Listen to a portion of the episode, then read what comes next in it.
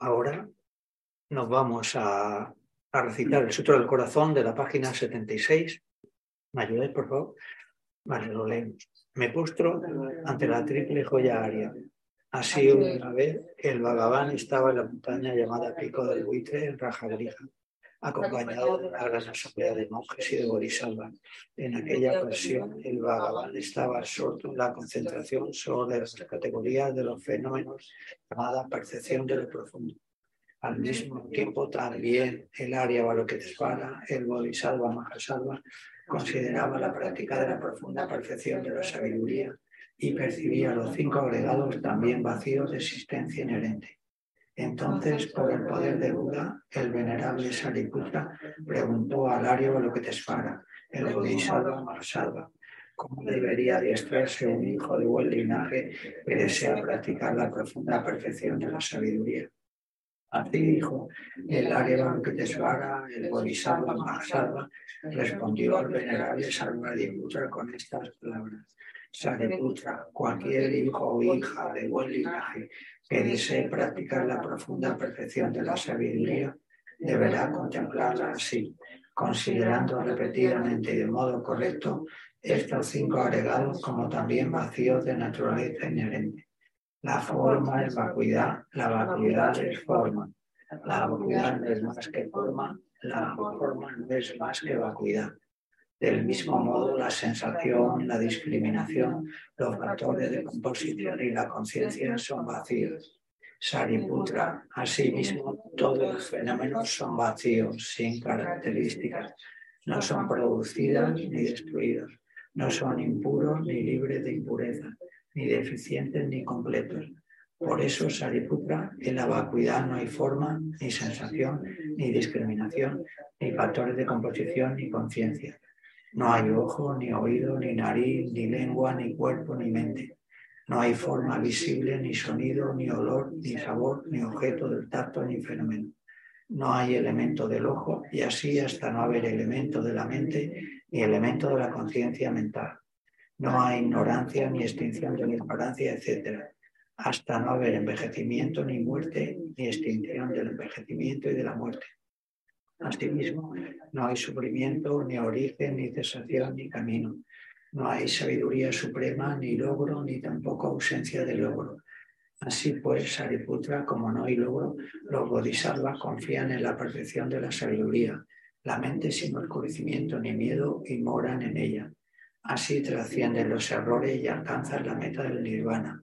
También todos los budas de los tres tiempos, de modo manifiesto y completo, despiertan a la insuperable, perfecta y completa iluminación, basándose en la perfección de la sabiduría. Por eso, el mantra de la perfección de la sabiduría, el mantra del gran conocimiento, el mantra insuperable, el mantra igual a lo inigualable, el mantra que pacifica por completo todo el sufrimiento, debe ser reconocido como la verdad porque no es falso. Este es el mantra de la perfección de la sabiduría. Tayata Om Gate Gate Paragate. Sariputra. Así debe adiestrarse en la profunda perfección de la sabiduría el Bodhisattva Mahasattva. En ese momento, el Bhagavan emergió de la concentración y alabó al Arya Balopetesvara, el Bodhisattva Mahasattva, con estas palabras. Bien dicho, bien dicho, hijo del linaje, así es. Así es, la profunda perfección de la sabiduría debe ser practicada exactamente tal como has indicado, e incluso los tatagatas se alegran. Después de que el Bhagavan hubo dicho esto, el venerable Sarabhadiputra, el Arya Balokitesvara, el Bodhisattva Mahasattva y toda la asamblea, junto con el mundo de los dioses humanos, asuras y gandharvas, se llenaron de júbilo y alabaron la palabra del Bhagavan. Yo y todos los seres que me rodean buscamos refugio en el Buda, buscamos refugio en el Dharma, buscamos refugio en la Sangha. Nos postramos ante la gran madre Prana Paramita, la sabiduría que ha ido más allá, rodeada de todos sus hijos y de las asambleas de Budas y Bodhisattvas de las diez direcciones, por haberos hecho postraciones a todos vosotros, que estas palabras de verdad se hagan realidad. En el pasado, Indra, el rey de los Devas, reflexionó sobre el significado profundo de la sabiduría que ha ido más allá y recitó las palabras profundas a diario, gracias a lo cual los maras, seres malvados, fueron ahuyentados. De la misma manera, también yo reflexiono sobre el significado profundo de la Gran Madre Pragna Paramita y recito diariamente las palabras profundas. Las enfermedades, posesiones de espíritu, malas condiciones, las direcciones negativas, lo que sucede debido al karma del pasado y a las condiciones inmediatas, que todo esto se extinga que desaparezca, que se apacigüe. Me postro ante la asamblea de Dakinis en los tres chakras que permanecen en el sagrado yoga de usar el espacio.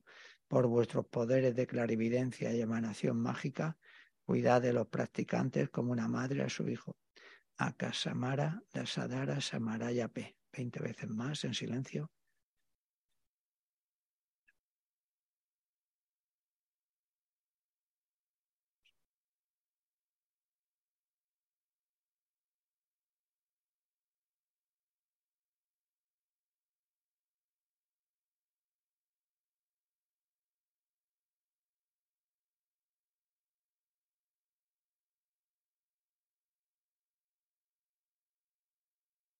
Samara Dasadara Samaraya P.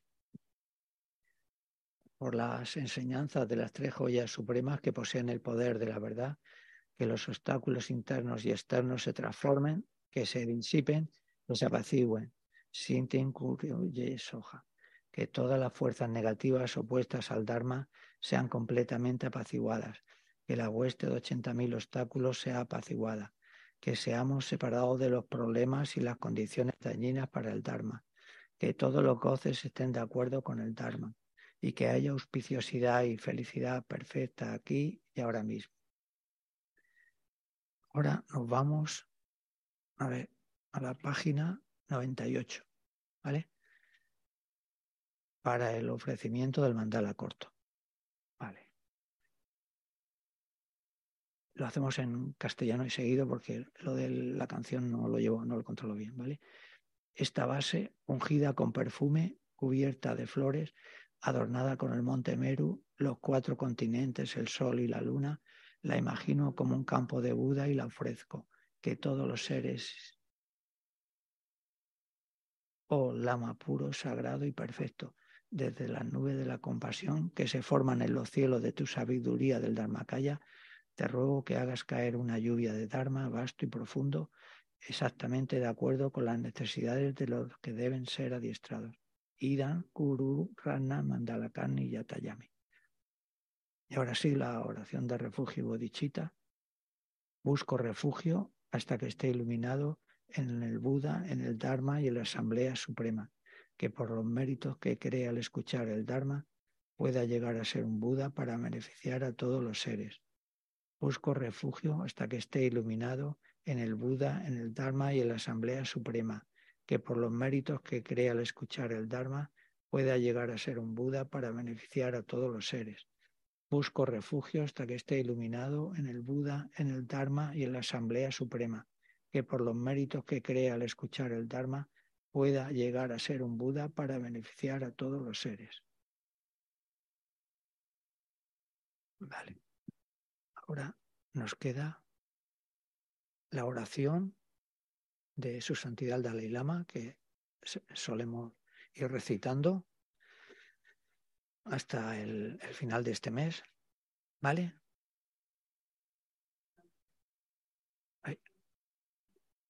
Vale. Aquí, aquí tenéis más, sí. Vale, un segundo y la recitamos.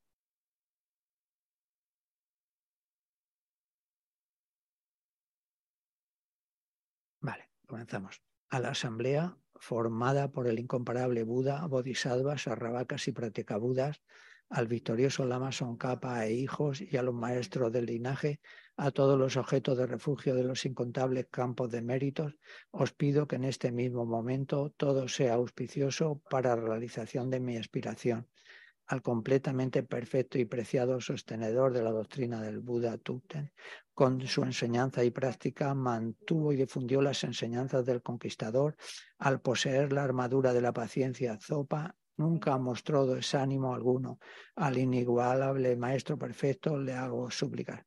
Trabajó con el solo propósito de beneficiar a los seres transmigrantes, nuestras madres, esparciendo la doctrina del victorioso, la única fuente de todo beneficio y felicidad por esta gran labor que llevó a cabo con gozoso entusiasmo hasta el final, el que inesperadamente pasara al nirvana me resulta devastador.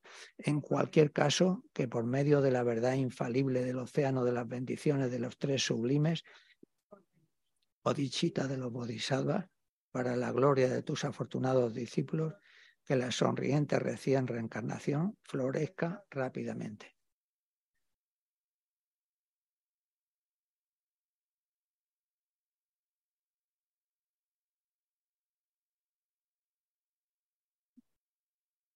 Bueno, ahora os toca a vosotros descansar y a mí a sufrir.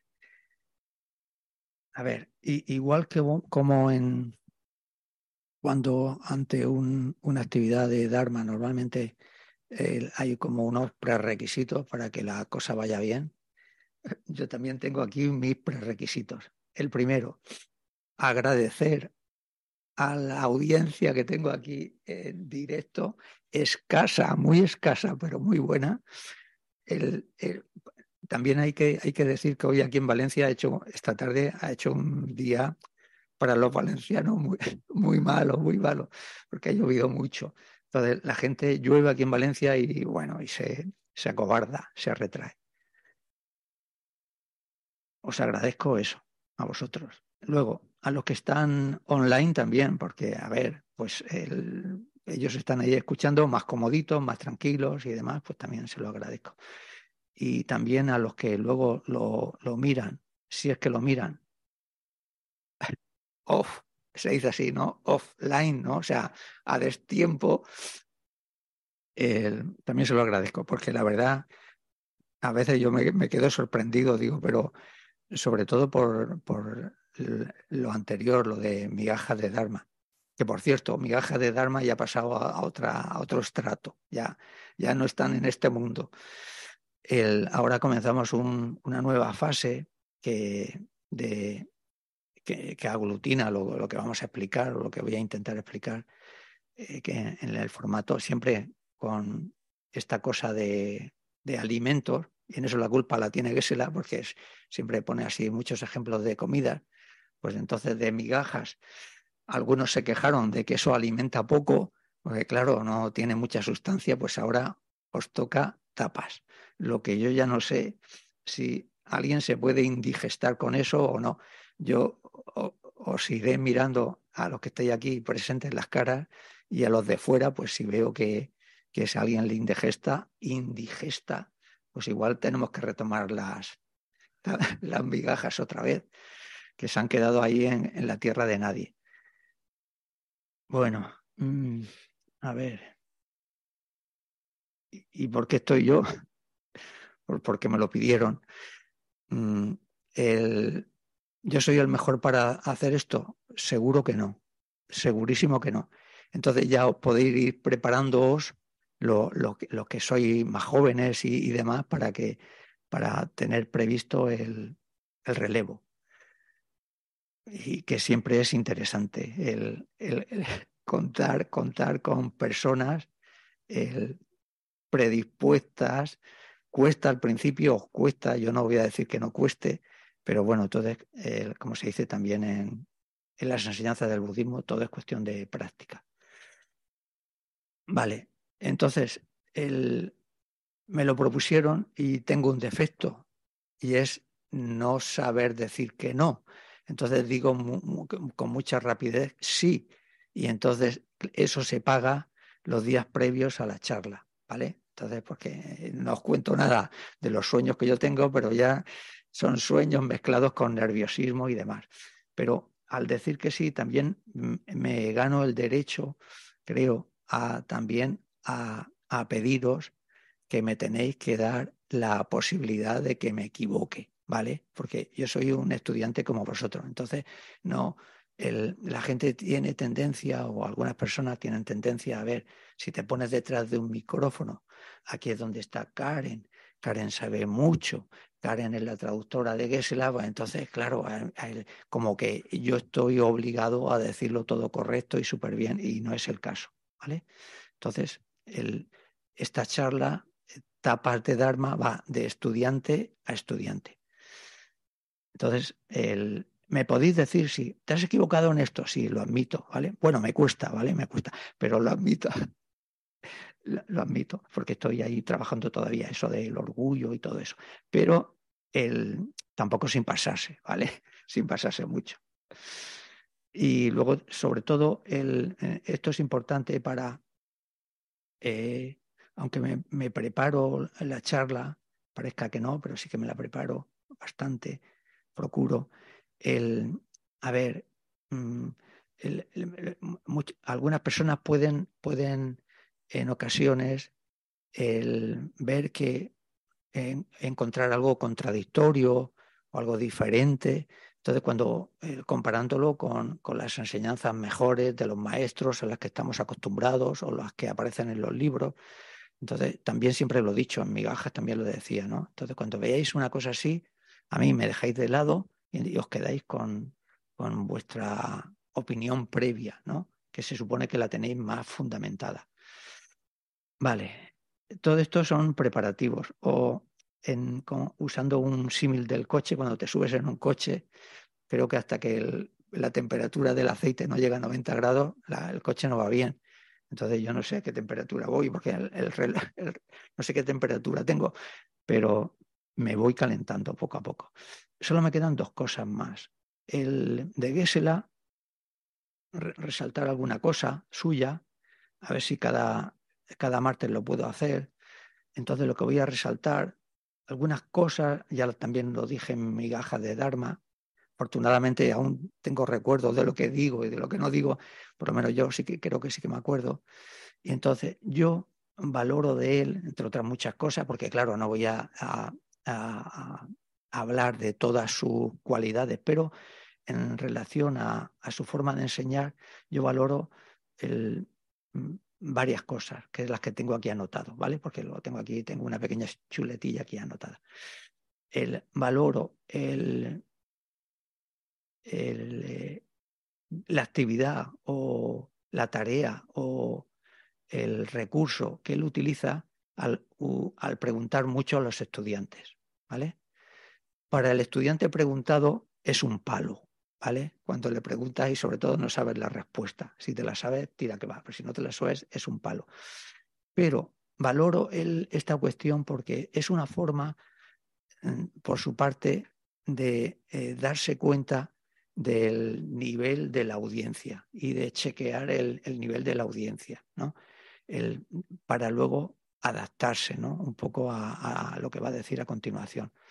Otra cosa que valoro suya es los ejemplos, porque él siempre tiene en mente y él, lo que quiere que también nosotros vayamos consolidando es una enseñanza, él está referida con una serie de, de mm, autores o sutras clásicos que las, que, la, que las sostienen, pero luego él tiene también ejemplos, ejemplos clásicos de las enseñanzas que los dice y en ocasiones inventa ejemplos propios. Ese esfuerzo de crear ejemplos adaptados, diferentes a su cultura, pues también llevan, llevan detrás de sí un, un esfuerzo y es una forma de entroncar lo que nosotros vivimos con, las enseñanzas. Y luego, el, por su edad, y no quiero decir que sea mayor, y tiene sus años, por su edad también eh, aglutina también una característica que yo creo que también es muy interesante y es el no solo el dominar las enseñanzas, el ser capaz y hábil de expresarlas con ejemplos adecuados, etcétera, etcétera, sino también esta parte de vivir y hablar de cosas que él tiene asumida. Y esto es poniendo un, por mi parte, un ejemplo muy malo, pero que me lo permitáis, es como comparar. un vino viejo y uno joven, ¿no? Es el, aunque aquí el budismo y el alcohol no se llevan bien, pero cuando uno prueba un, vino madurado, no viejo, de crianza, creo que se llama, pues es diferente, muy diferente. Tiene tonalidades que eh, no se pueden encontrar en un vino joven. Bueno, me voy calentando poco a poco y ahora, en tapas de Dharma, ¿qué vamos a ver? A ver, la idea es, mm, igual que en migajas se hablaban de muchas cosas, eh, pero siempre eh, eh, había como una parte que siempre era fundamental o, básica, que eran las escuelas budistas, ¿vale? Casi siempre hablaba de escuelas budistas de una forma, pues claro, ligera, suave, para, que, la, para que la clientela no se vaya.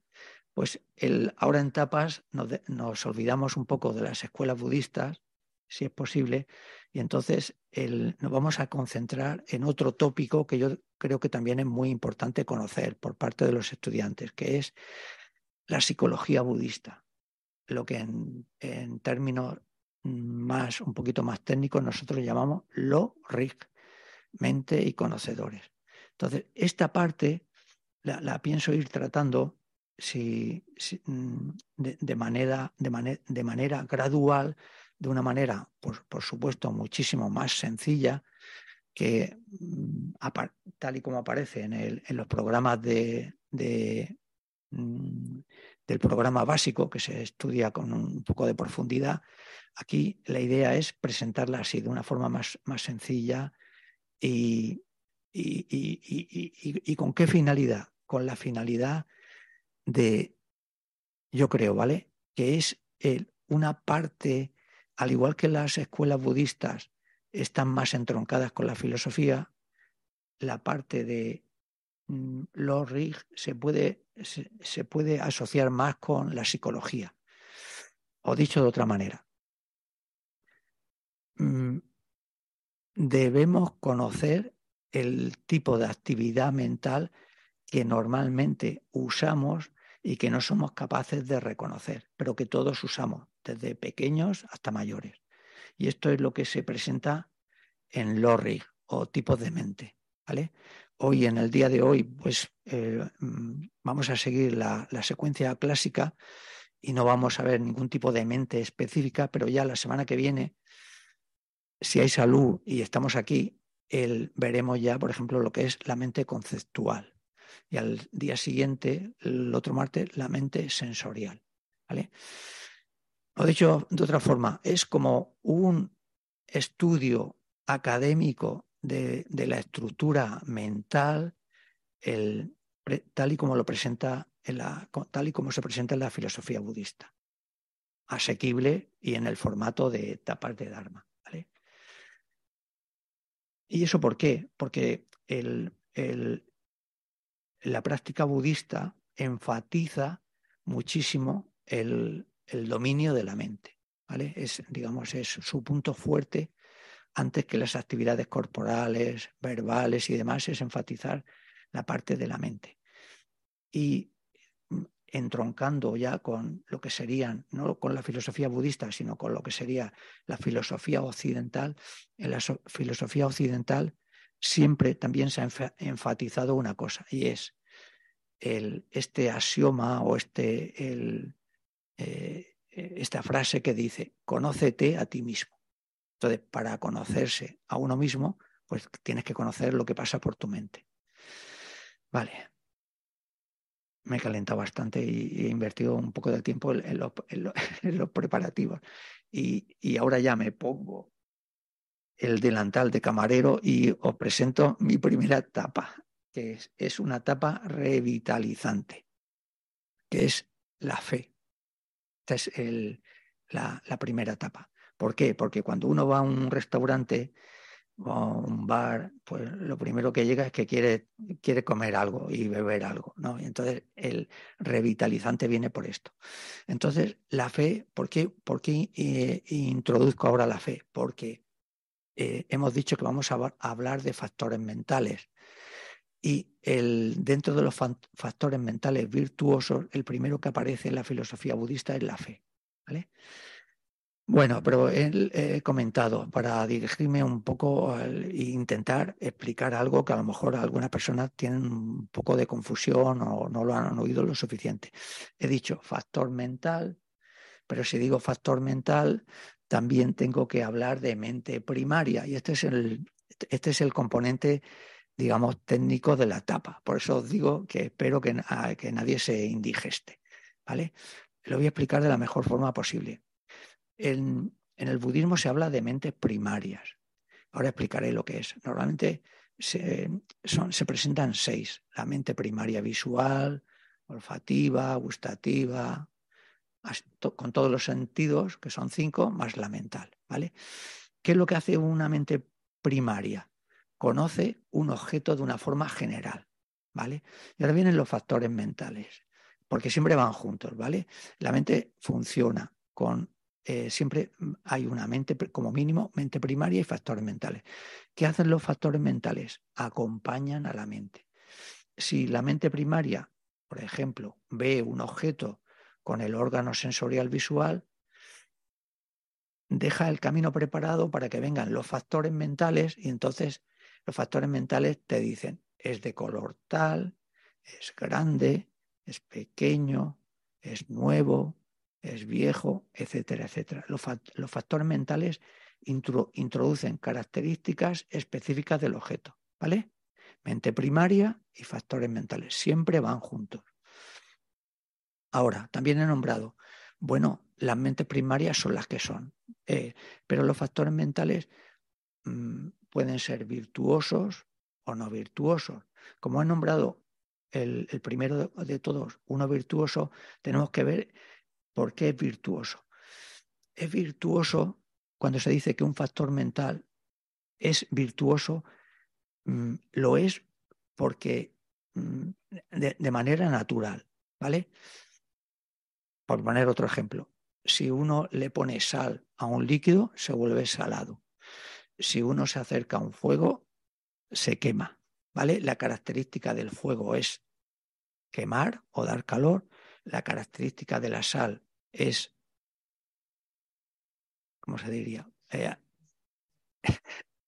salar el, líquido y la característica de un factor mental virtuoso es traer felicidad, procurar felicidad. Luego no es ninguna cosa para menospreciar. Luego eh, eh, veremos que lo que pasa con los factores mentales no virtuosos. Factores mentales en nuestra tradición tenemos 51, en otras, por ejemplo, en la tradición tienen, llevan otra clasificación, son 50 y tantos o 49, pero bueno, más o menos están por ahí. Nos quedamos, para no mm, complicar la cosa, nos quedamos con la fe.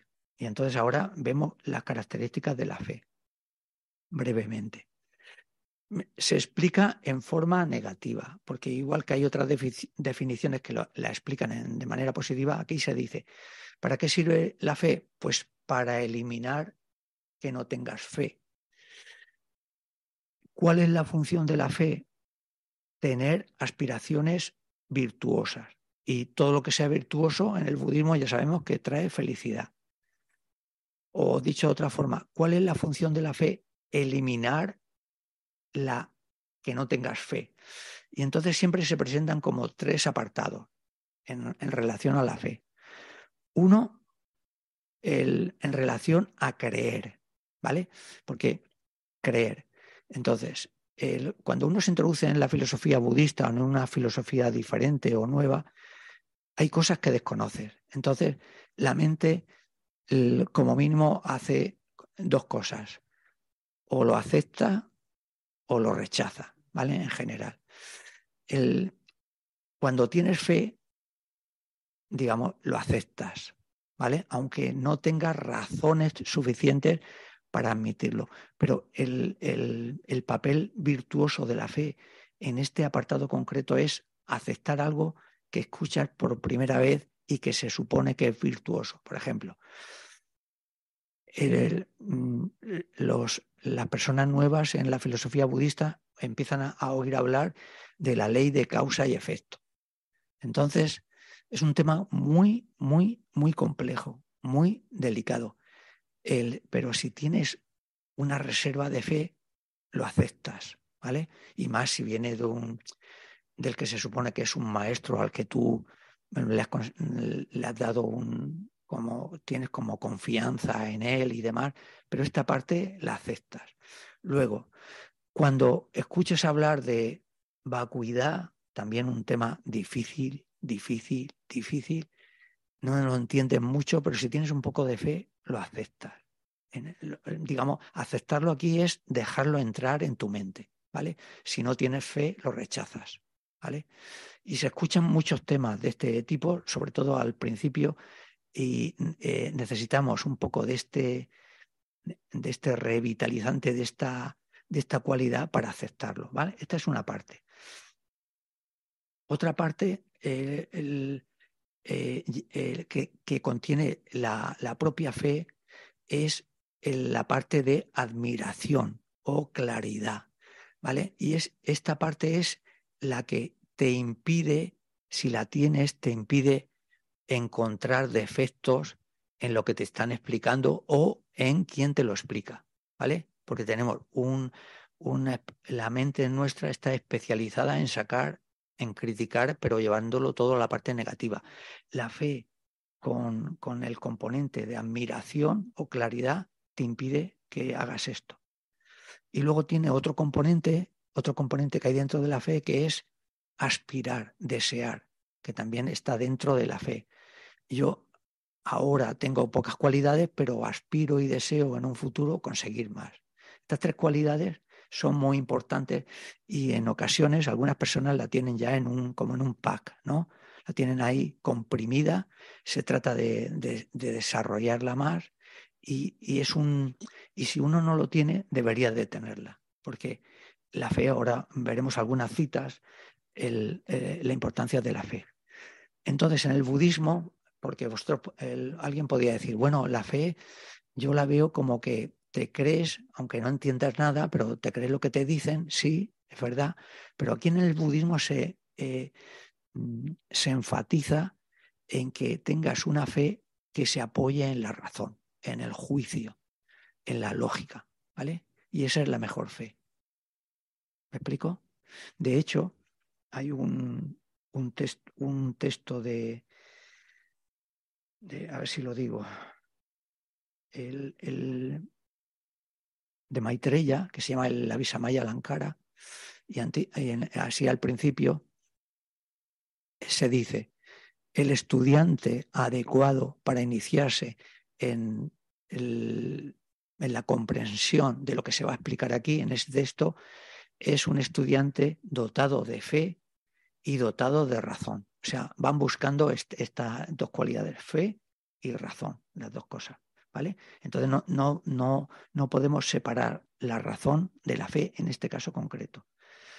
Entonces tenemos la fe en relación con la razón, la fe admirativa de desear a conseguir algo. Por ejemplo, nosotros tenemos muchos, muchos temas que tenemos que ir desarrollando, por ejemplo, la bodichita. En, la, en bodichita mismo, en la oración de bodichita, siempre lleva la parte esta. Que yo pueda llegar a ser un Buda, esto, es una parte también de, deseo, de, que lo pueda alcanzar. ¿no?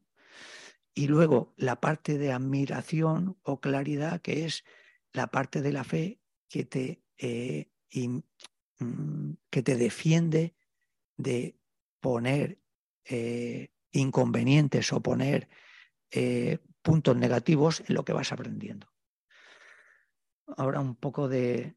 Entonces, todo lo que sea virtuoso tiene algo de fe y, ahora algunas citas de los sutras, que no os digo de dónde las he sacado, ya lo diré más adelante, ahora no. El, sutras que, que mm, defienden o que apoyan la importancia de la fe. Uno, la fe, el Sutra del Loto. La fe es el principio de todas las cosas buenas y sin ella uno no puede hacer ningún progreso en el camino.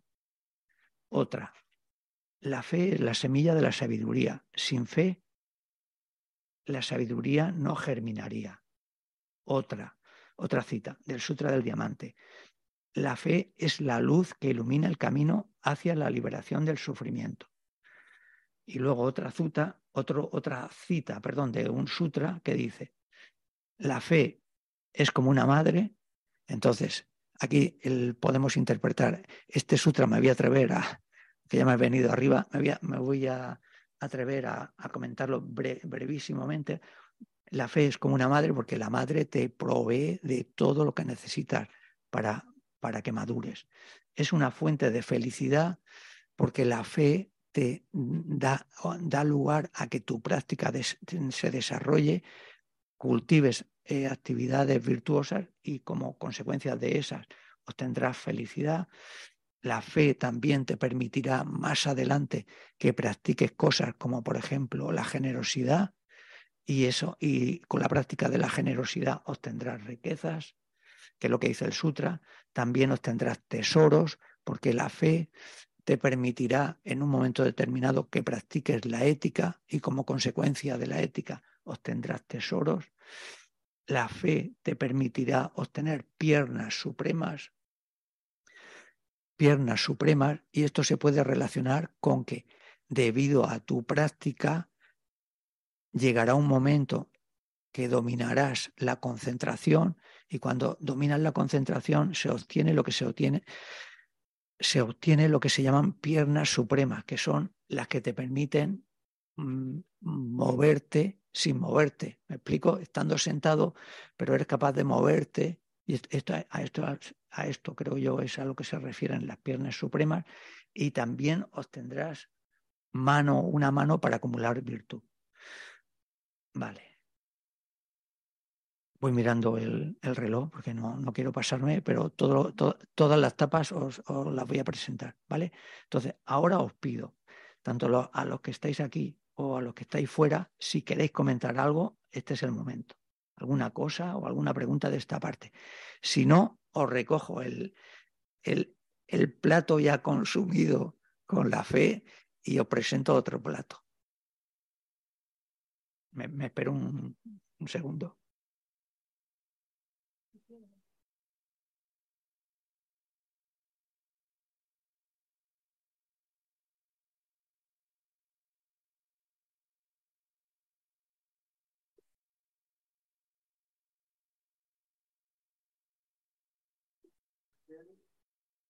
¿Se oye?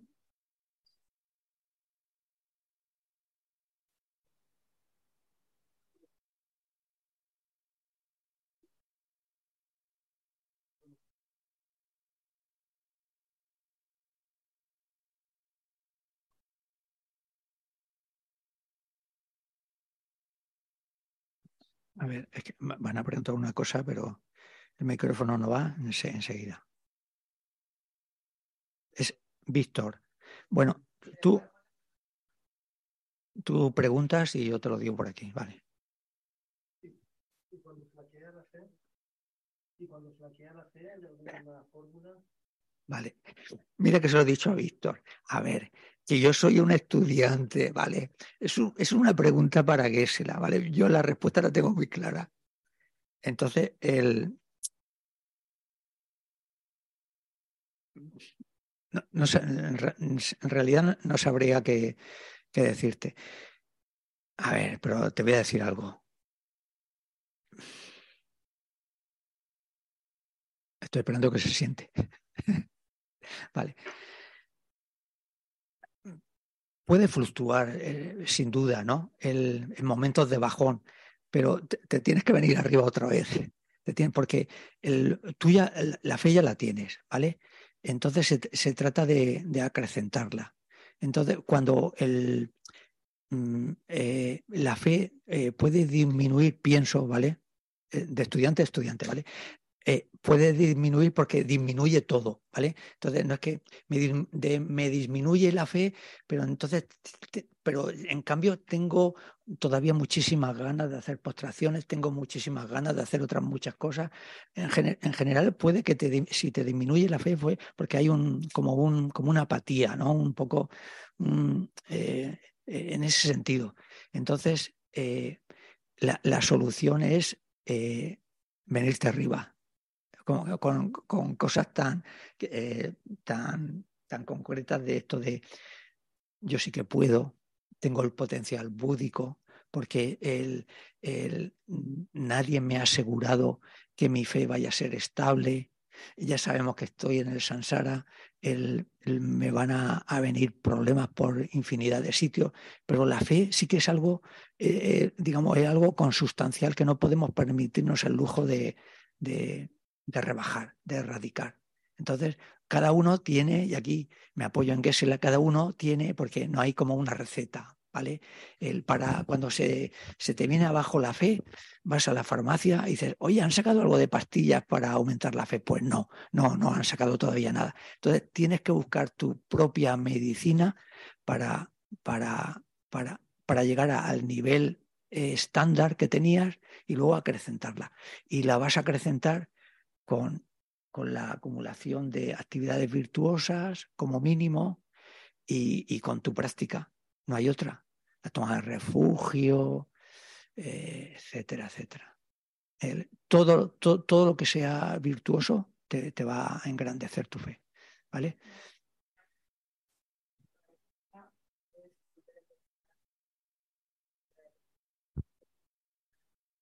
Preguntaba cuando, cuando la fe disminuye, si, si nos podía dar algún consejo. Muchas gracias, José. bueno, yo ya lo he dicho, ¿vale? Yo ya, vale. como te habrán quedado muchas dudas, ya sabes que eso es una pregunta, es una pregunta para maestro importante, ¿vale? recojo el, plato y os presento otro, otra etapa. desintoxicante, creo que la llamaba, ¿vale? Al principio había puesto depurativa, digo, depurativa quedaba así muy como desintoxicante, ¿vale? ya nos hemos vitaminado con la fe, ahora nos desintoxicamos de qué? de perturbaciones mentales. ¿Y por cuál empezamos? Por el apego, ¿vale? El por qué empiezo por esta, ¿vale? No me las invento, porque cuando se presentan las seis eh, perturbaciones mentales, ahora explico esto, más importantes, normalmente se empieza por el apego. Para el próxima, la próxima semana el odio, para la otra semana la ignorancia. Vale, nos tenemos que desintoxicar de ellas perturbación mental, en este caso negativa. ¿Qué, ¿Qué, es lo que hace una perturbación mental negativa? Te trae sufrimiento, te descontrola la mente. No hace falta decir más cosas. Pierdes tu compostura, pierdes el, tu serenidad y, y te lleva por el camino del mal, ¿vale? Una perturbación mental. Su única finalidad es crearte sufrimiento. Ahora, podéis preguntar, bueno, pero es, digamos, estas perturbaciones mentales lo hacen así con, ¿están ahí para eso? Pues no, están ahí, son, por eso necesitamos conocer la mente, están ahí y salen, pero tú tienes que saber, nosotros tenemos que saber que en el momento en que aparezca una perturbación mental, nos va a descontrolar y nos va a venir sufrimiento, antes o después a veces antes y después, a veces antes, en medio y después, ¿vale? De eso no, hay ninguna duda. Entonces, ¿qué tenemos que hacer? Reconocerla. ¿Y qué hay que hacer para reconocerla? Pues ver, ver cómo trabaja. Entonces, vamos a ver la definición del apego. Aquí sí que dan una definición muy interesante. Apego. Hay que distinguir apego de deseo. Apego es lo negativo. El deseo puede ser positivo. Por ejemplo, deseo llegar a ser un buen practicante. Deseo llegar a poder hacer bien las postraciones. Deseo mm, poder tener algo de bodichita. Deseo poder llegar a comprender un poco más la vacuidad. Y voy a poner el mejor deseo. Deseo que en un futuro pueda llegar a ser un Buda. Pues esos deseos son positivos. Pero el apego siempre es negativo. Luego, apego y Mm, y también se dice apego y amor, ¿vale? El amor este budista es el es virtuoso y aquí el apego es negativo o que, crea malestar o, crea sufrimiento, ¿vale? Para, porque a veces es que yo tengo apego a mis hijos. No, mejor decir amor o tal, que quieres que estén bien, etcétera, mejor que apego. El apego lo dejamos más para lo negativo. A la definición, factor mental perturbador que observa un objeto contaminado. ¿Vale? Un objeto contaminado. Un objeto contaminado no es, aunque sí, no es un objeto sucio, puede estar limpio, pero es contaminado. Eh, contaminado eh, se refiere a lo que trae contaminación a la mente. ¿Vale? O bien directamente o bien por apoyo, con apoyo de algo. Una cosa, observas un objeto contaminado, como estamos en el Sansara, todo lo que vamos a ver la mayoría de las veces son objetos contaminados, lo consideras como causa de felicidad, esto es muy importante. Ves el objeto contaminado, un coche nuevo, ¿vale? Que está nuevo, no está contaminado porque esté sucio, pero está contaminado porque mm, te vas apegando a él. Sobre todo cuando tú piensas, esto me va a ser feliz, no con mi coche viejo, con el nuevo, me va a hacer feliz. Y entonces lo deseas. Otra característica, lo deseas. ¿Vale? Con tu mente le has dado cualidades tan positivas que él quieres desearlo. ¿Vale? Este ejemplo puede ser este ejemplo, el ejemplo del coche, puede ser el ejemplo de un ser humano, puede ser eh, el ejemplo de una experiencia pasada o futura. ¿Vale? Pero estas dos cosas son muy importantes. Objeto contaminado le atribuyes cualidades que consideras que te van a traer felicidad y lo deseas y ya te metes en el, en el torbellino del deseo. Entonces, como lo deseas, ¿qué es lo que pasa? Es que no tengo dinero, pues entonces tengo que trabajar más. Entonces tengo, pues tengo que trabajar más, eh, ¿Y en qué trabajo? Da igual, yo lo que quiero es el coche. Entonces te implicas en trabajos que a lo mejor no son virtuosos, etcétera, etcétera. Y ahí viene toda una amalgama de, de consecuencias negativas. ¿Vale? En el deseo, siempre lo que es importante y que tenemos que reconocer es que hay una parte, nosotros, nuestra mente pone una parte atractiva, ¿no? Añadimos, por eso se dice, y esta también es una parte muy importante. Se dice, el apego funciona porque tenemos una atención, no tenemos una atención completa, es una atención parcial, porque la atención parcial significa, de manera que tú al objeto le das todo lo virtuoso y no le ves ningún defecto. Y eso es, digamos, no, no, dar, no darle una atención correcta. ¿Me explico? Porque el coche se te puede romper, te puede salir malo, Mm, te, va a costar mucho dinero conseguirlo, ahora no lo tienes, etcétera, etcétera. te lo pueden rayar al tercer día de tenerlo. Esos son, problemas que te pueden aparecer, pero cuando lo embadurnas con el deseo, todo eso no lo ves. Y exageras, ves las cualidades positivas y las exageras, pero porque primero tú te has convencido de que tiene esa característica de que te va a hacer feliz. Entonces, voy mirando el reloj, ¿a qué nos podemos apegar? a objetos del pasado. Entonces ahí viene el tema de la nostalgia. Eso, eso a los que estamos jubilados y demás, nos apegamos mucho a esto. Es que antes las cosas eran mejores, ahora las cosas están peor. Es una nostalgia, digamos, le metes demasiado mm, no virtud, no, mm, características positivas a lo que antes también tenía características negativas, ¿no? Eh, a, a, los objetos del presente nos apegamos también, entonces, pues no queremos separarnos, es que estoy muy bien aquí en esta fiesta, en este restaurante, no me quiero ir, esta música me encanta, no quiero dejar de oírla, estás ahí en el presente, yo, quiero más, más, más. Y también a los a, fenómenos del futuro. El, ojalá eh, consiga esto, porque entonces sí que voy a ser feliz, etcétera, etcétera. ¿Vale? Es, esto es, es, un poco alguna de las características del apego. Como es un engaño, otra cosa que también debemos de saber, solo lo voy a nombrar, un engaño, porque claro, decimos es un engaño, es una perturbación mental. Entonces, claro, ahora eh, para nosotros los practicantes budistas tenemos que pensar, bueno, pues entonces lo tengo que combatir. Sí, a la fe no, ¿eh? a la fe hay que agrandarla, no hay que combatirla, pero a los engaños sí. Entonces, eh, ¿cómo lo puedo combatir? Pues ahora lo vamos a ver. Pero tenemos que saber que cualquier engaño tiene muchas capas y no es tan fácil derrotarlo. Entonces, como mínimo, en la filosofía budista se hablan de que tienen nueve capas, ¿vale? No las voy a nombrar todas. Y es, es esto que habéis escuchado. Una capa mayor del mayor, mayor mediana, mayor pequeña, mediana mayor, mediana mediana, mediana pequeña, capas. Entonces, cuando a nosotros que somos iniciales, estudiantes iniciales, nos da un episodio de apego, lo que tenemos que decir es que es un, episodio de mayor del mayor, ¿vale? Entonces es, es fácil reconocerlo. Entonces lo tenemos que combatir. ¿Cómo se combaten los engaños? Esto valen para todos. Tenemos dos herramientas, dos armas. Una, la mejor, con la comprensión de la vacuidad y con la renuncia. La renuncia es, no es tan bueno como tú te crees y con la vacuidad es como eh, sacar un árbol de raíz. Eliminas, eliminas todas las capas del, del engaño, del apego. La menor de la menor, que es la más pequeñita, esa la eliminas.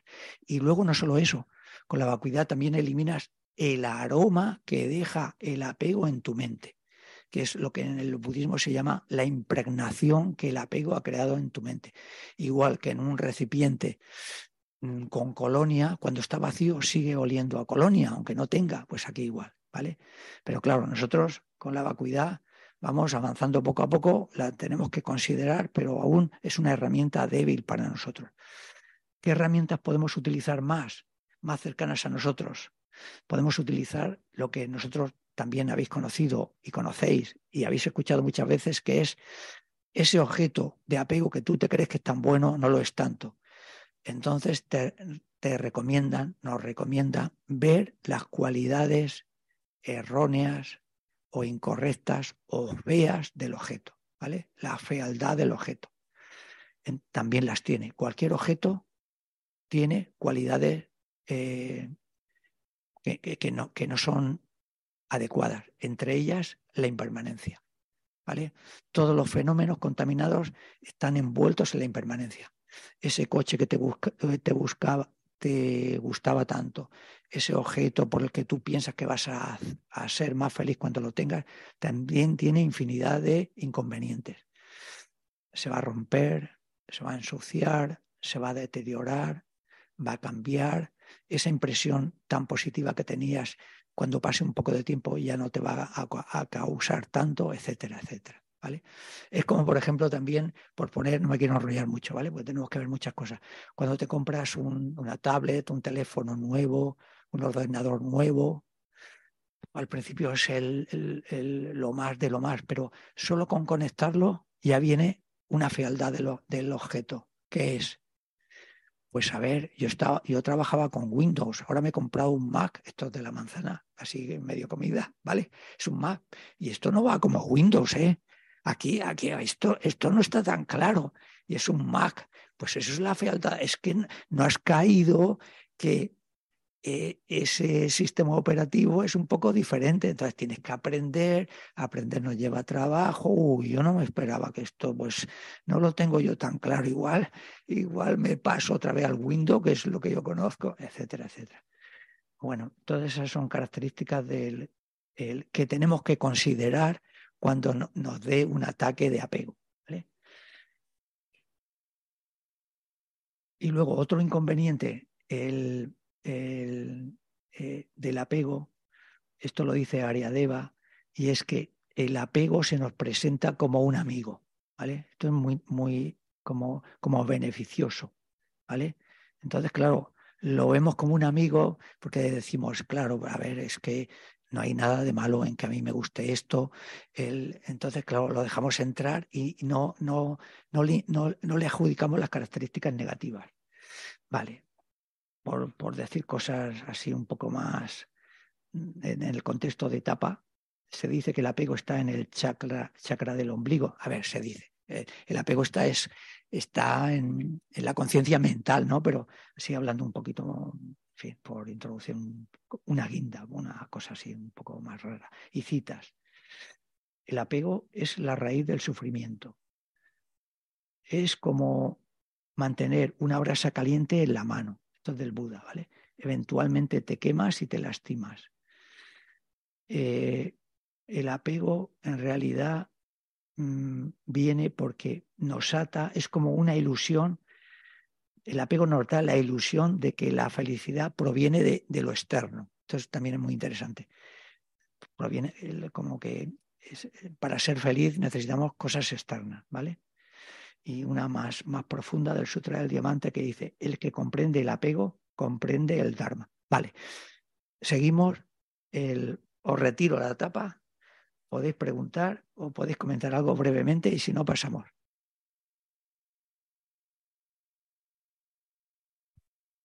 Vale, tenemos una pregunta en el chat. Rafa Esparcia dice, ¿podrías definir un poco la mente desde la perspectiva budista? La mente. lo, tengo por un lado, lo tengo aquí en la libreta, pero da igual. Eh, lo que conoce y es claro. Esa es la definición clásica de la mente. ¿Vale? Conocedor, claro. Tiene dos componentes. La mente, su especialidad es conocer los fenómenos.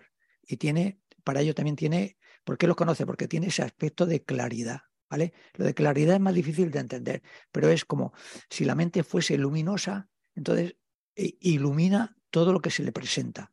Entonces, ¿cómo se, no, cómo se le presentan a la mente los fenómenos?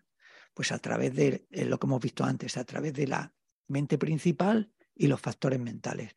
Y más en concreto, con las conciencias sensoriales, ¿vale? La conciencia sensorial visual, ¿vale? Te presenta el objeto, pero la mente lo conoce porque tiene esa capacidad. En, ese sentido, la mente es, en, este contexto es, es, neutra, conoce el objeto, puede ser luego eh, componentes positivos o negativos. Porque aquí, aquí lo que viene lo, lo importante es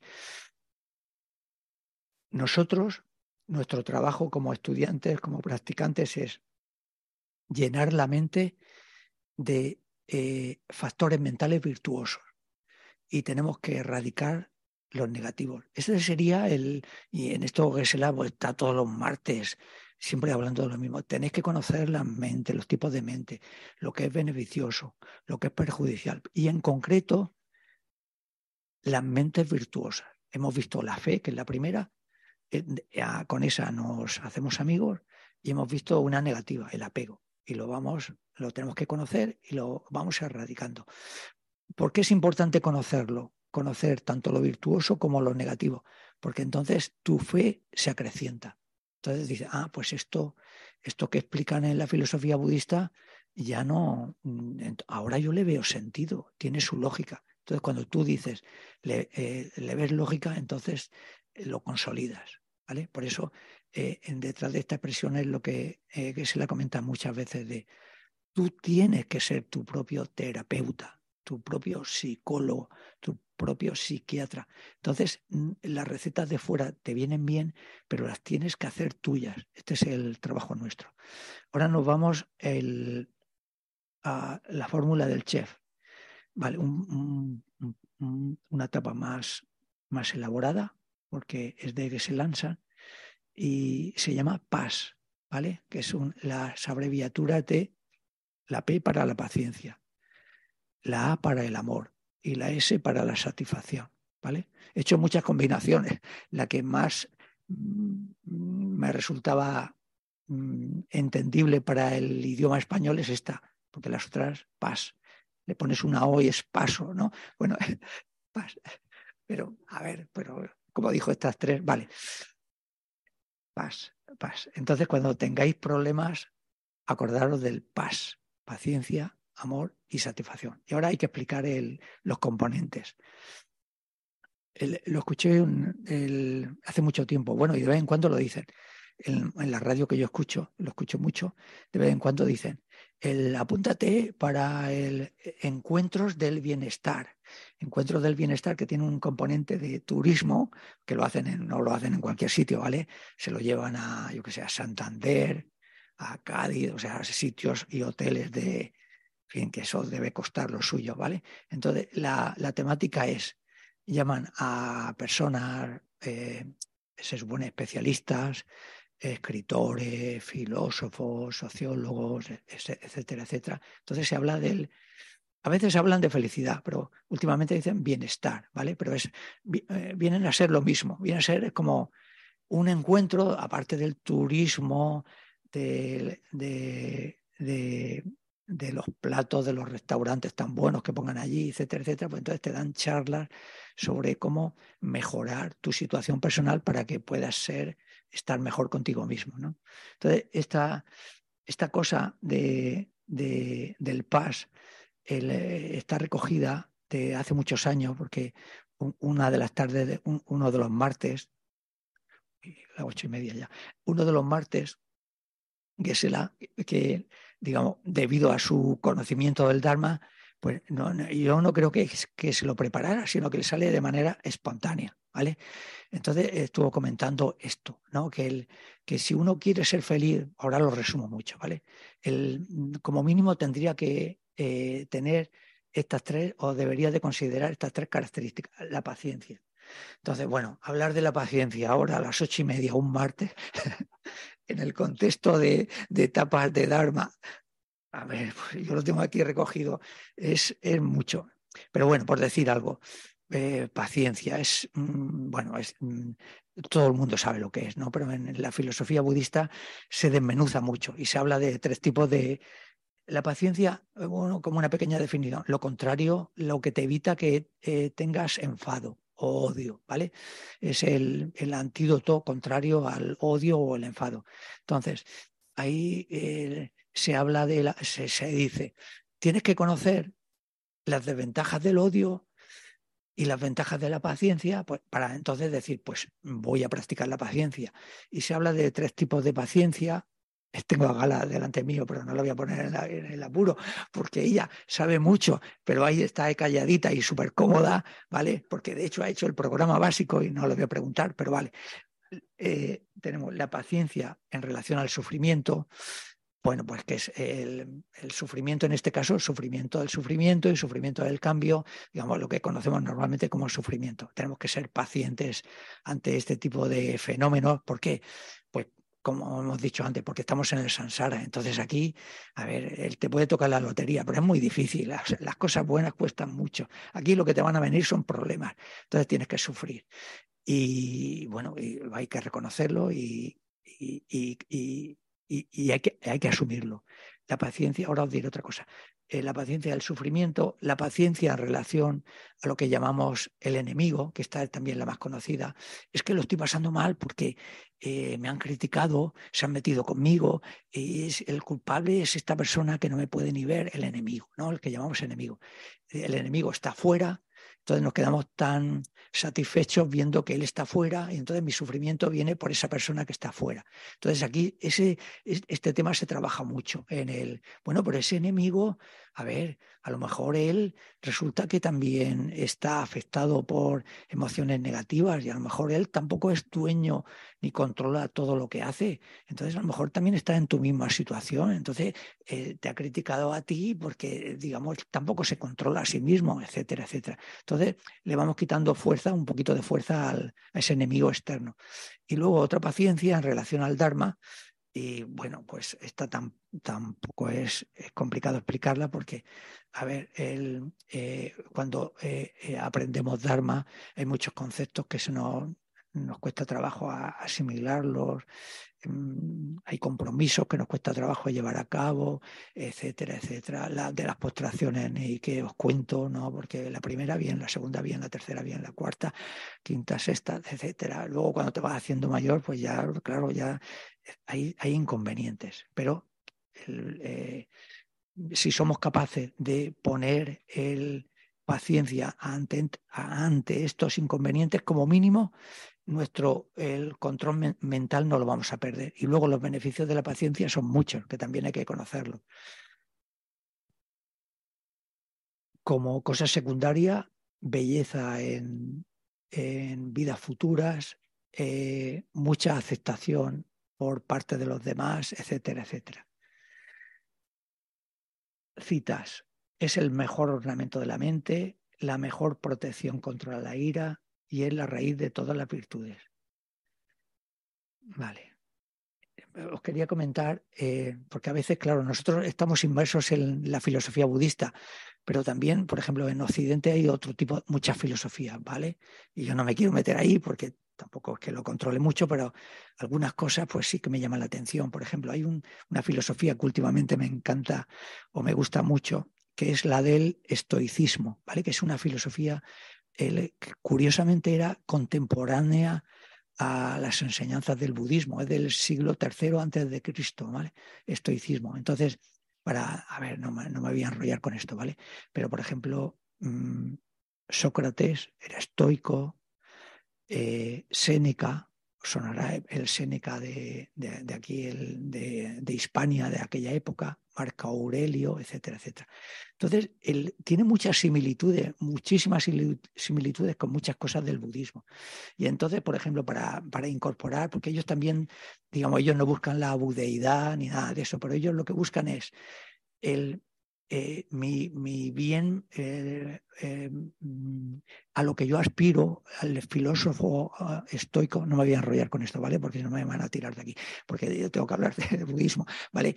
El, filósofo estoico lo que buscaba es, digamos, estar de acuerdo con la naturaleza y acrecentar la sabiduría, ¿vale? Entonces, el, todos los, los emperadores de la época se eh, le gustaba ser amigo de este tipo de filósofos que eran bastante raros, por cierto, ¿no? En todo, en el vestido, en su forma de comportarse, y eran una especie de, de personas muy particulares, pero era como el ideal. El ideal es llegar a ser como él, que casi pocos llegaban, pero entonces ellos se adiestraban y ellos contemplaban la impermanencia de las cosas y también decían, lo digo por lo de la paciencia, decían, a ver, si tú quieres tener una cualidad, por ejemplo, como la paciencia, cultivar la paciencia tiene su trabajo, tienes que, te tiene que costar cultivar la paciencia, eso lo decían, ¿vale? Lo, digamos, y lo practicaban, ¿no?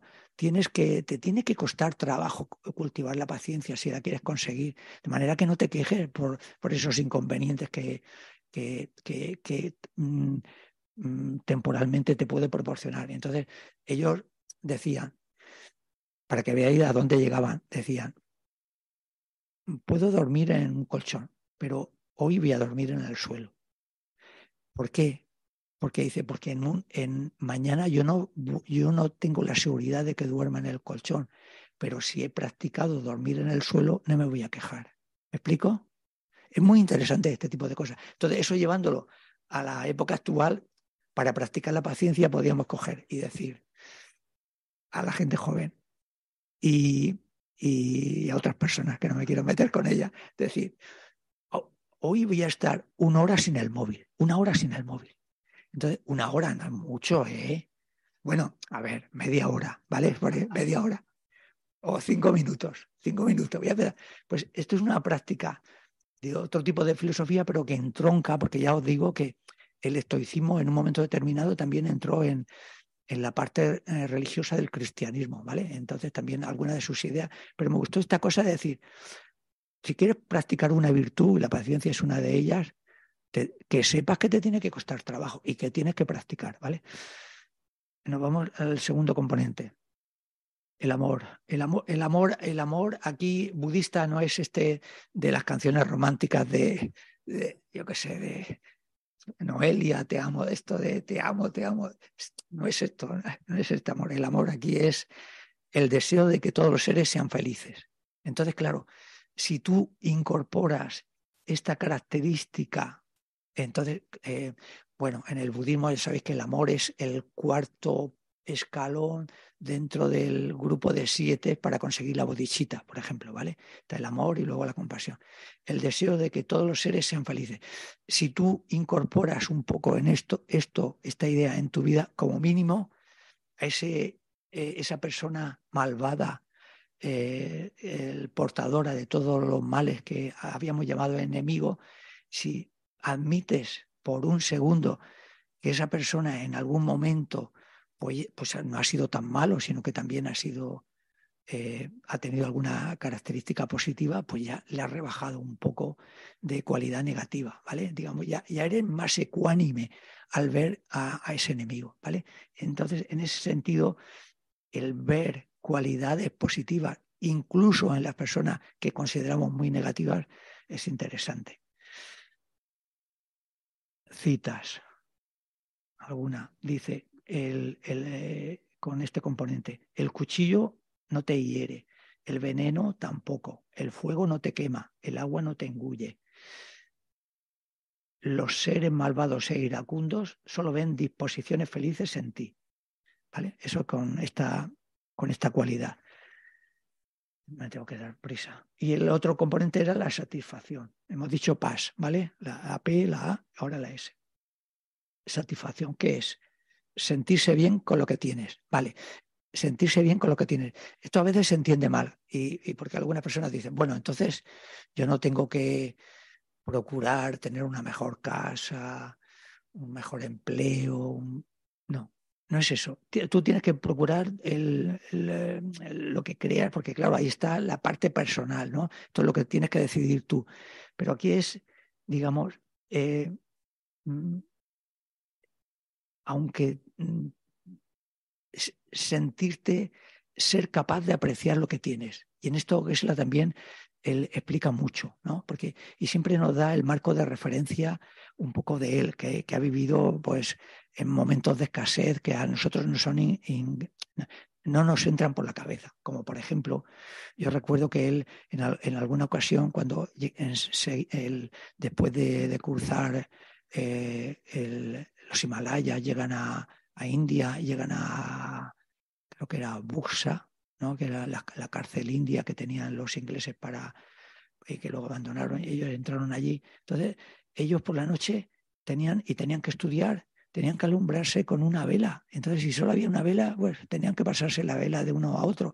Si tenían que escribir, tenían que coger un poquito de la ceniza y de la cera y tal, con eso escribir. o sea, cosas, pero aún así mantuvieron la fe, la compostura, la, fortaleza interior, claro, ya, ya tenían una pequeña formación o mucha formación.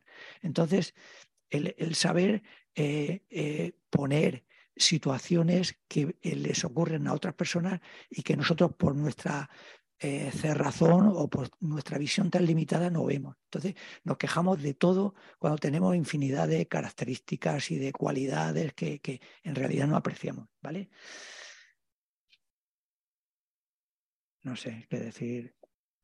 los padres lo tienen muy complicado en la creencia de los hijos cuando el, porque una cosa que le viene muy bien, muy mal a la satisfacción es compararnos, ¿vale?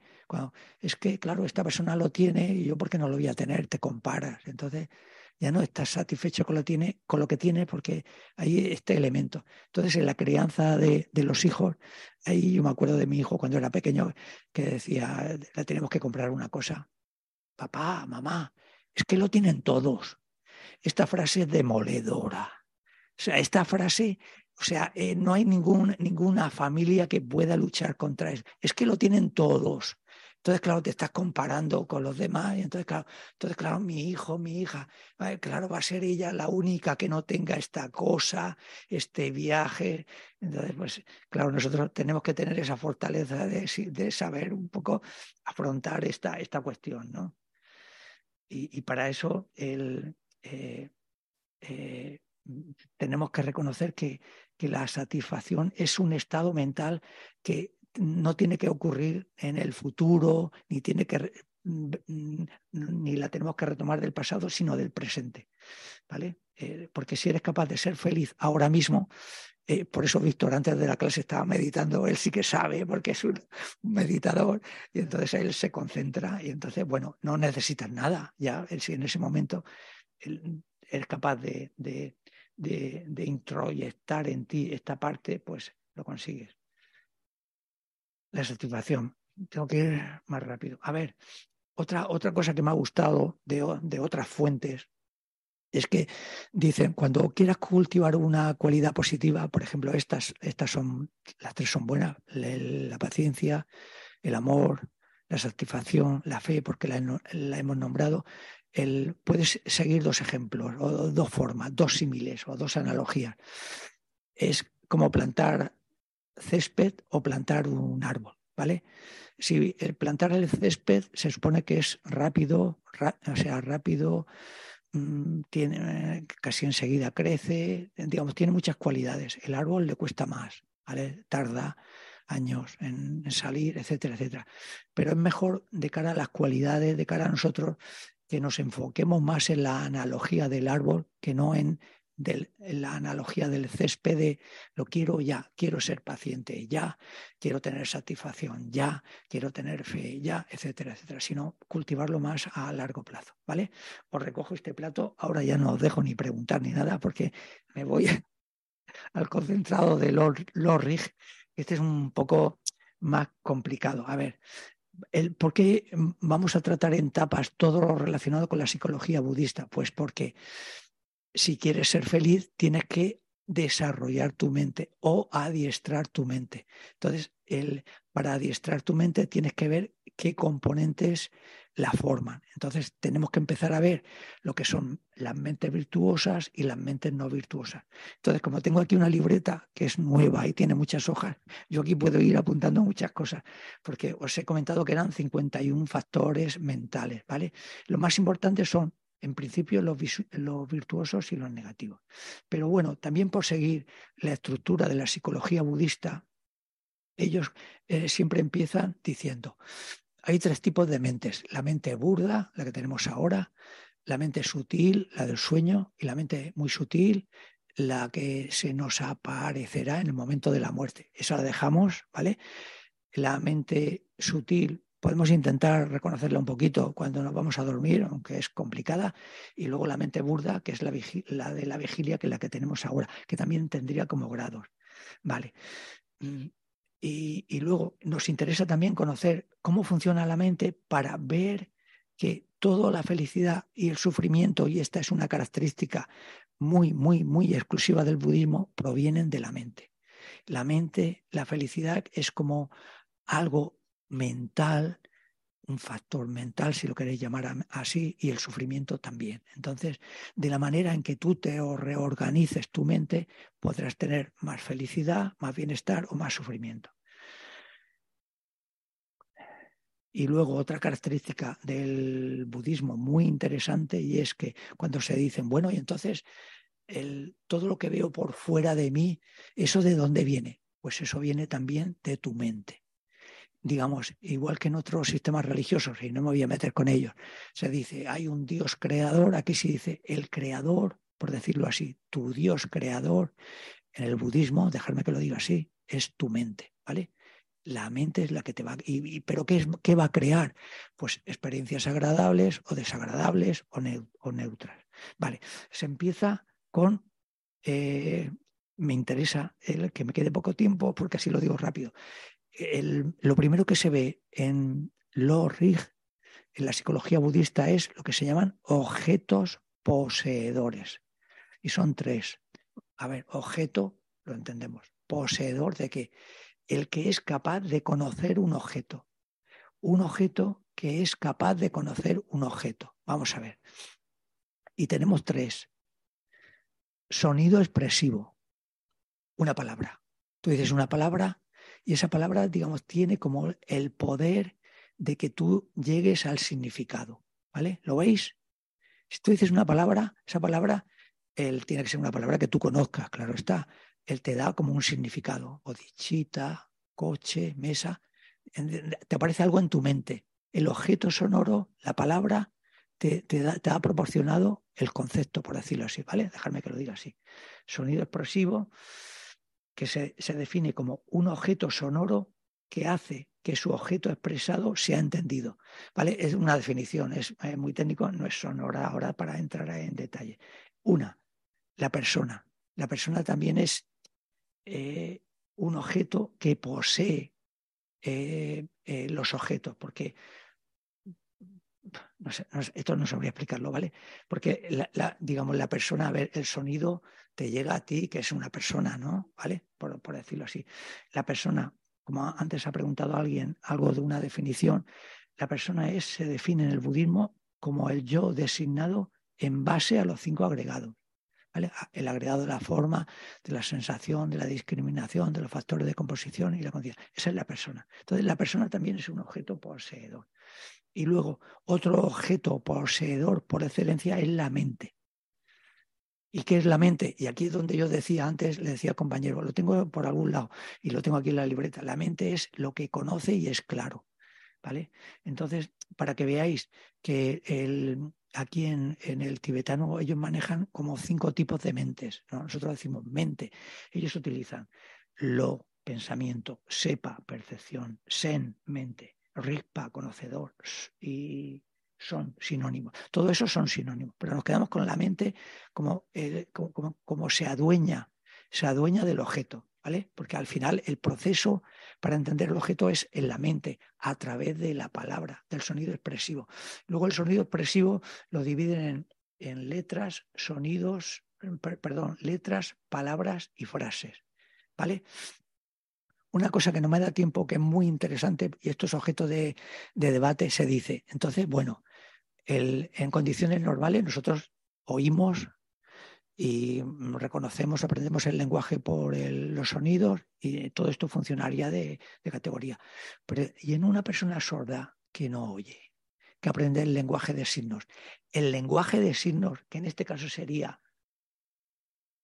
en lugar de sonido expresivo, se podría decir gesto expresivo, ¿vale? Ellos pueden decir, voy a hacer, ¿vale?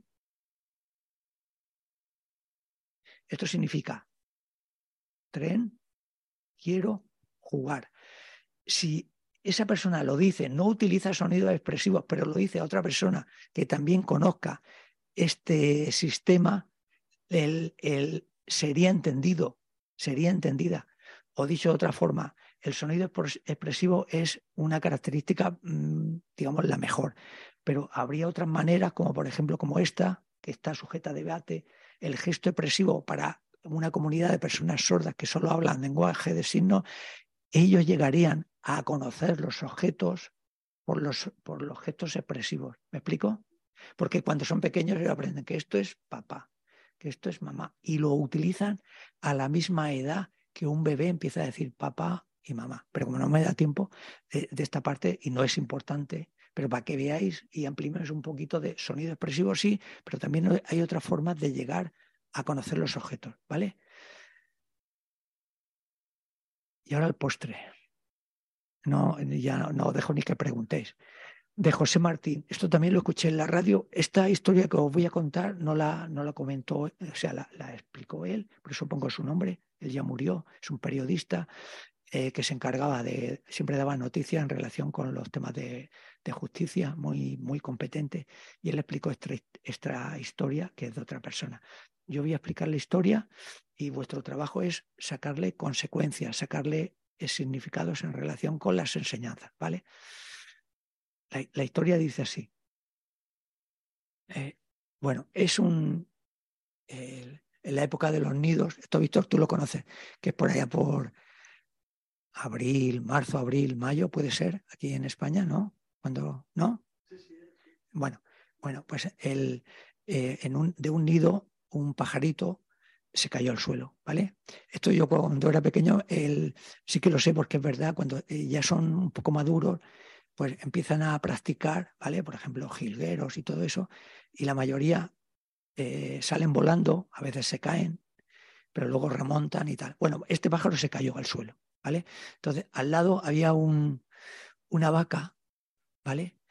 entonces, bueno, nos tenemos que ir al tema de la vaca, o bien nos tenemos que ir a Asturias, o bien nos vamos a la India, no sé. Entonces, una vaca con unas cualidades especiales, amorosa, que vio el estado indefenso del pajarillo, que no podía remontar el vuelo, no podía volver a, a volar, y entonces con uno de sus excrementos lo cubrió de caca. ¿vale? Para, a ver, el significado, para, en la historia no se meten en detalles, lo cubrió de excremento, ¿vale? Para defenderlo. El pajarillo se vio eh, agobiado por el excremento, sacó como pudo el pico y empezó a piar. Pío, pío, pío, pío. Vale. Un zorro que andaba cerca lo escuchó lo sacó de la caca con la boca, se lo llevó a un riachuelo cercano, lo lavó y se lo comió. Vale. Moraleja. Moraleja. E, esto es lo importante, la moraleja. El, la primera, el que te cubre de caca no siempre es tu enemigo para la vaca. Segunda, el que te limpia de caca no siempre es tu amigo. El lobo, ¿no? O el zorro. Tercera moraleja. Aunque esté lleno de caca, no digas ni pío. Me pareció increíble, ¿vale? Esto, tú, te lo puedes, tú te lo puedes poner a, porque, por ejemplo, eh, el que te cubre, de caca, acabo ya, ¿vale? Que te cubre de caca, tú, no, me lo llevo aquí, esto es una, eh, a ver, eh, delirios míos, ¿vale? En el budismo, el que te cubre de caca. A veces nosotros, a ver, entenderme lo que voy a decir. Cuando entras en la filosofía budista hay un montón de cosas, cuando te hablan de los infiernos, cuando te hablan de las repercusiones del karma negativo. No me digas que eso es agradable de escuchar. O sea, la ley de karma y efecto. Es que por hacer esto resulta que tal y tal como... Madre mía. Pero el trasfondo es bueno, ¿vale? Porque te está enseñando algo que luego te va, te va a beneficiar. Luego, el que te limpia la caca aquí vienen los engaños, el apego, por ejemplo, el que le hemos nombrado ahora, se te presenta como amigo, venga, hombre, que estás bajo de moral, estás bajo de moral, pues, eh, a ver, tómate una cerveza, hombre, no, pasa nada, o, dos o tres, a que te encuentres mejor. Te, bueno, mm, eh, pero claro, eso tiene, tiene repercusiones negativas. Y, y luego, el, eh, cuando, esté, eh, cuando te, te, abrumen los problemas, cuando no digas ni pío, entonces tienes que, practicar el paz, paciencia, amor y satisfacción, ¿vale? El, el para también eh, relacionarlo, como hemos visto con, con, con esto. Pero la, la, anécdota esta, qué pena que no tengan más, pero esta me, me, pareció buenísima cuando la escuché en su momento. Bueno, lo dejamos. El, os agradezco vuestra, si no os habéis ido ya, porque los que están aquí os aseguro que todavía están, los de fuera no lo sé. Nos vamos a la dedicación y, lo hacemos, lo hacemos en la página 235, un poco a lo bruto. Empezamos por, la, por el número 1, del 1 al 5 y ya lo dejamos, ¿vale? Y ya el próximo martes, que sepáis que el próximo martes tenéis mesa reservada en este restaurante de tapa, ¿vale? El próximo, el, para los que queráis venir. Venga, que por los méritos de estas acciones virtuosas pueda yo alcanzar rápidamente el estado de un gurú Buda y llevar a todos los seres vivos sin excepción ese estado iluminado. Que la, que la suprema joya de la bodhisattva que no ha nacido surja y crezca y que la que ya ha nacido no disminuya sino que aumente más y más. Así como el valeroso Manjurri y Samantabhadra comprendieron la realidad tal como es, yo también dedico estos méritos de la mejor manera para poder seguir su perfecto ejemplo dedico estas raíces, todas estas raíces de virtud, con la dedicación alabada como la mejor, por los victoriosos ha sido de los tres tiempos, para poder realizar buenas acciones. Dedico todas las virtudes que haya acumulado para el beneficio de las enseñanzas y de los seres, y en particular para que las enseñanzas esenciales del venerable Los Andrapa resplandezca para siempre. Aprovecho también para el recordar lo que comenta Gesela, como ellos el, no están aquí, pues entonces para recordar esta época eh, especialmente favorable para la práctica de la virtud y para que recordéis sus consejos y a ser posible lo pongáis en práctica. Os lo digo para vosotros y os lo digo también para mí. Hasta el próximo día.